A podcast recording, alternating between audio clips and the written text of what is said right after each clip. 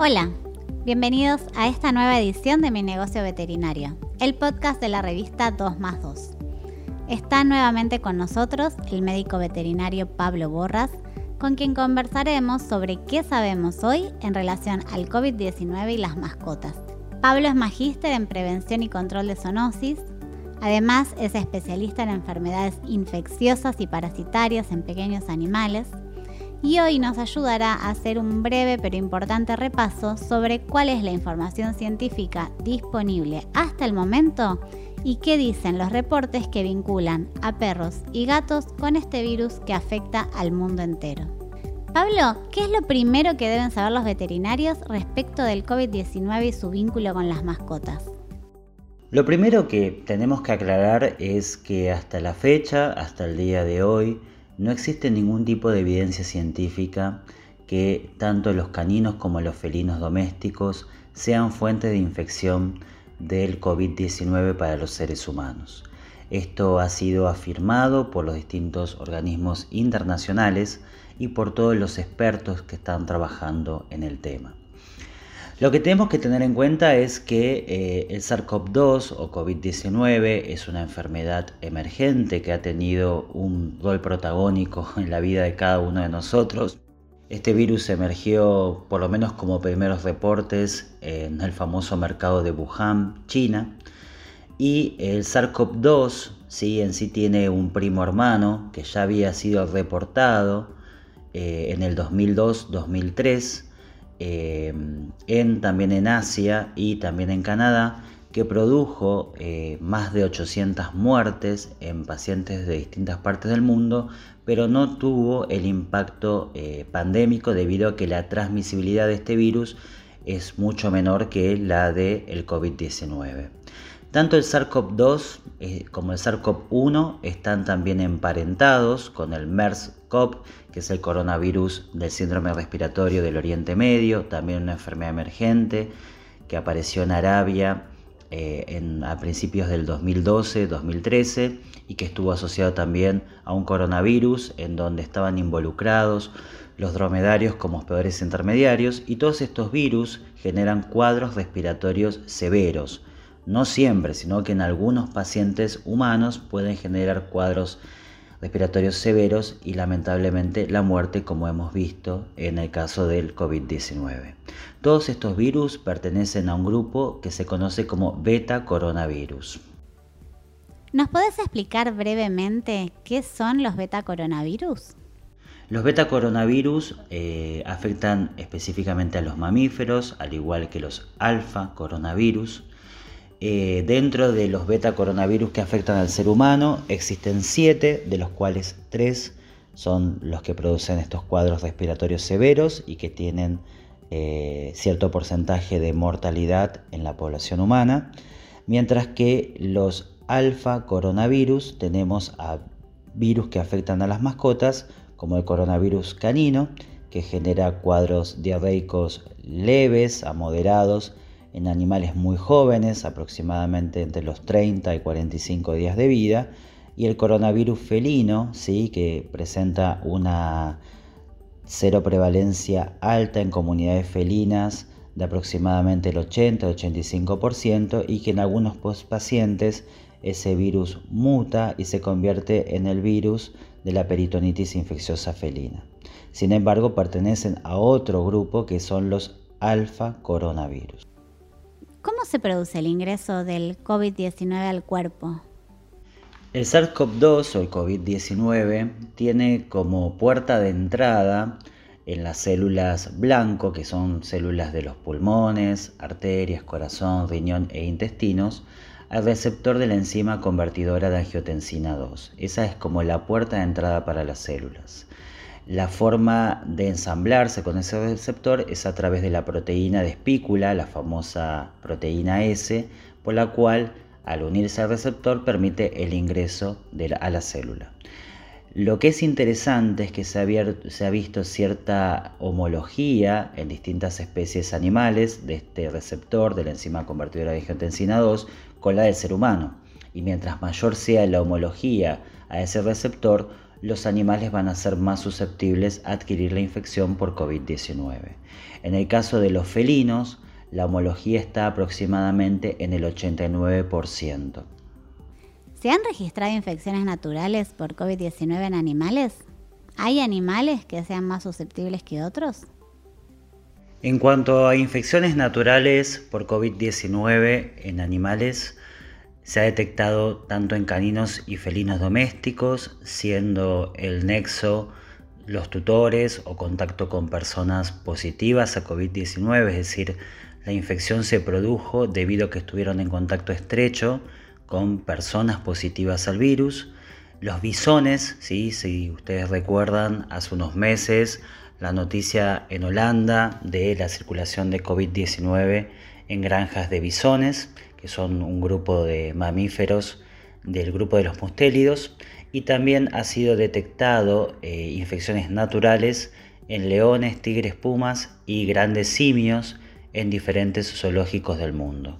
Por otra parte, hay algunos trabajos eh, donde se ha podido hacer lo que se conoce como infecciones experimentales para ver la susceptibilidad de los animales, siendo los animales más susceptibles los hurones y los felinos. Ya esto de los felinos hemos estado hablando algo un poquitito por la gran homología que hay con el receptor de la enzima conversora de angiotensina 2. Eh, con menor eh, grado de susceptibilidad también están algunas especies de simios, hámsters, murciélagos y caninos, ¿sí? Y los que no son susceptibles o la susceptibilidad es eh, ínfima son las aves, los bovinos y los porcinos. ¿Y qué nos podés contar sobre los reportes internacionales de infecciones de COVID-19 registradas en perros? Voy a empezar hablando un poco de los caninos domésticos, como comenté anteriormente.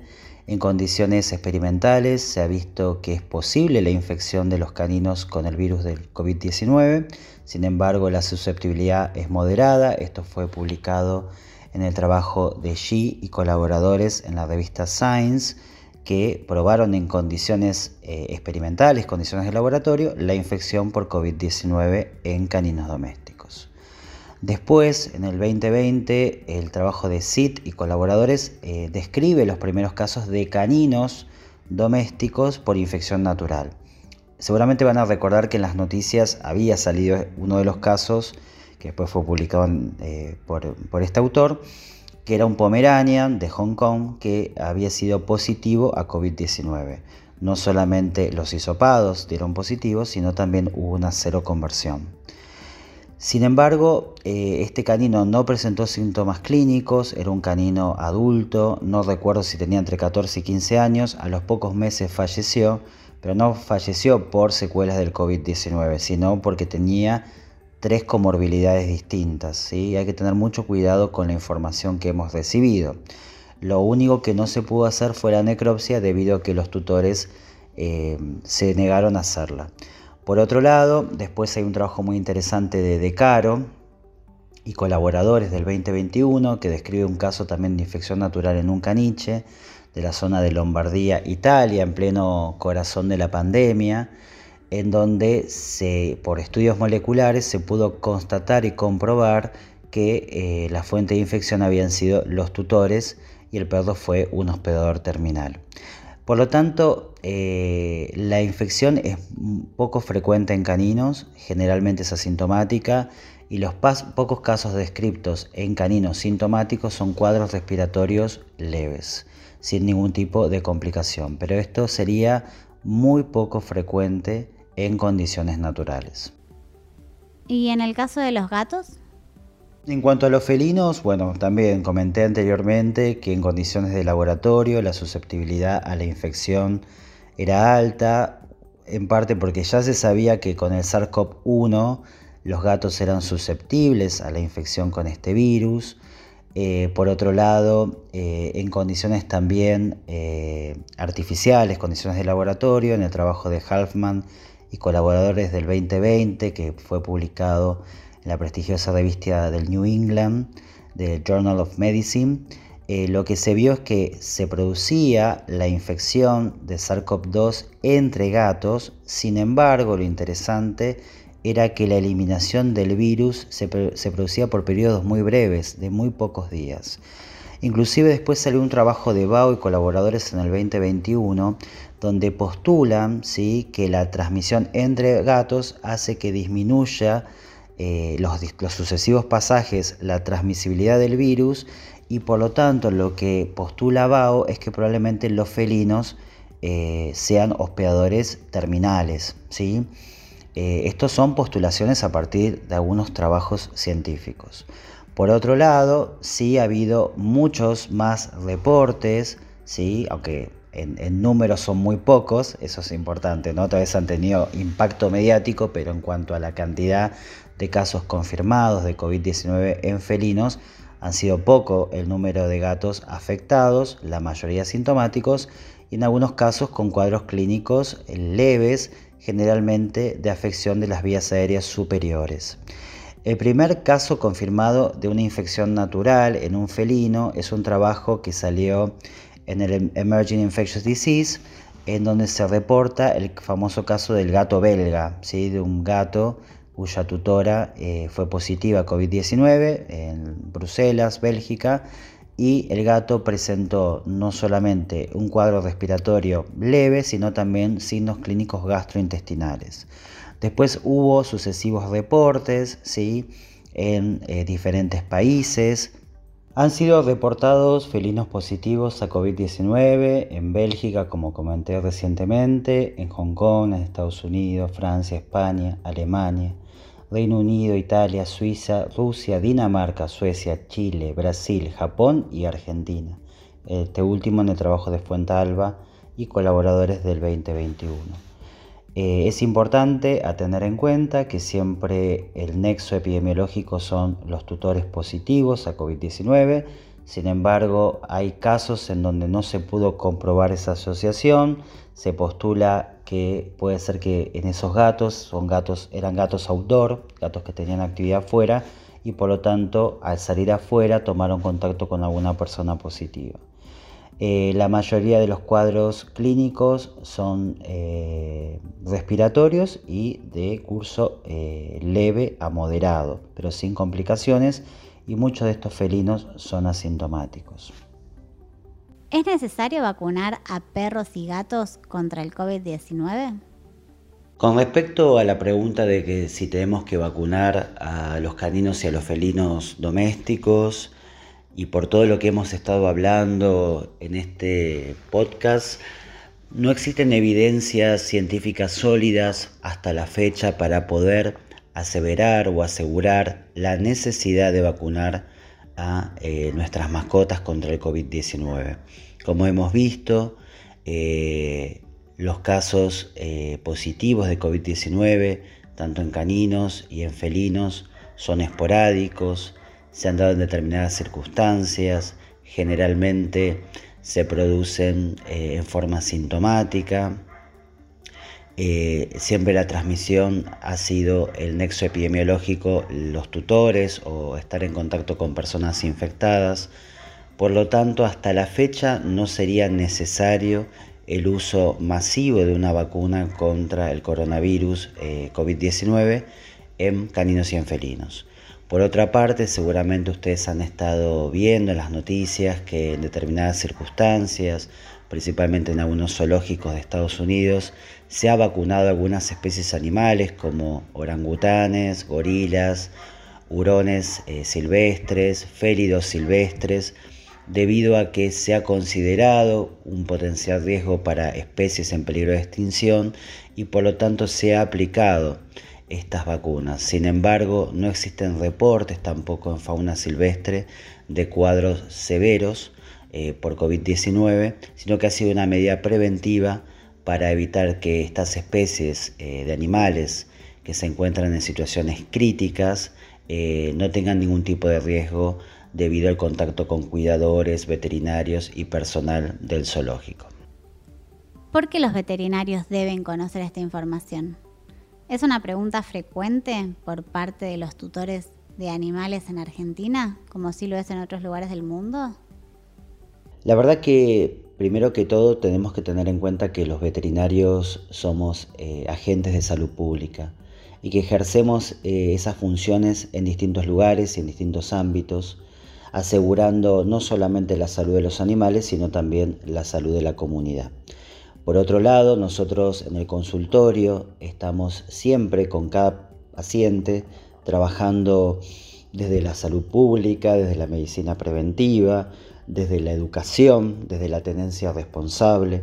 Entonces, toda esta información que hemos estado hablando sobre el COVID-19 y las mascotas, es fundamental que los veterinarios la conozcamos para poder informar en forma adecuada y con fundamentos científicos a todos los tutores de las mascotas. ¿no? En, este, en este nuevo tiempo, en este tiempo donde existen tantas fake news, existe tanta desinformación, tantas eh, noticias que son contradictorias, es muy importante nuestro rol en poder transmitir correctamente esta información y principalmente poder llevar un poco más de luz y de seguridad a las familias, ¿no? Eh, por otro lado, sí ha sido una demanda muy importante y ha sido una gran preocupación, principalmente en el primer año de la pandemia, sobre cuál era el rol que tenían las mascotas, si las mascotas podían transmitir la enfermedad a los seres humanos, si nosotros los podíamos contagiar a ellos, si los animales se enfermaban, qué síntomas podían tener.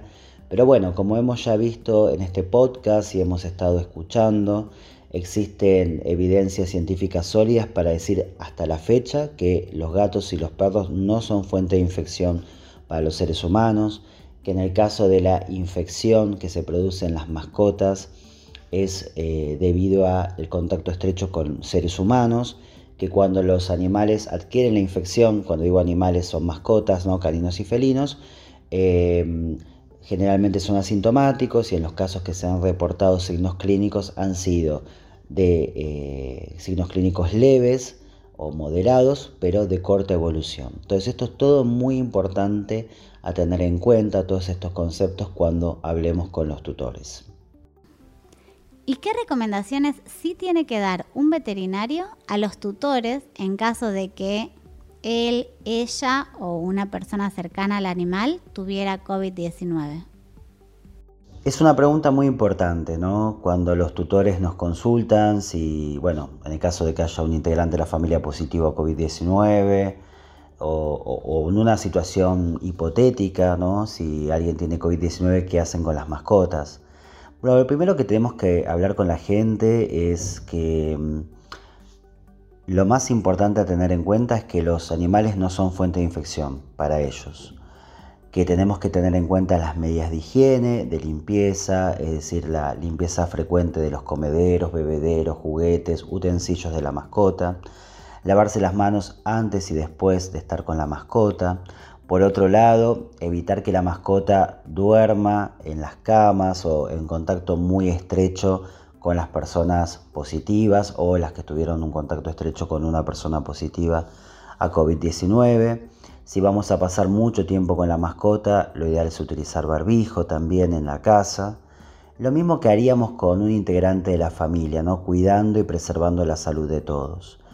Em, también, si existe la posibilidad, como situación ideal, sería que la mascota, sea un canino un felino, eh, pueda ser cuidada por un tiempo determinado hasta que sea dado de alto el núcleo familiar eh, por otra persona, ¿sí? hacer un completo aislamiento de la mascota. Pero a veces, muchas veces, eh, esto es inviable o muy difícil de poder llegar a hacerlo. Entonces, por lo tanto, es muy importante primero que todo, bajar la ansiedad, ¿no? Eh, poder hablar con la familia, que se queden tranquilos, que se tienen que hacer las mismas medidas como si estuvieran cuidando a otro integrante de la familia para evitar que se contagie.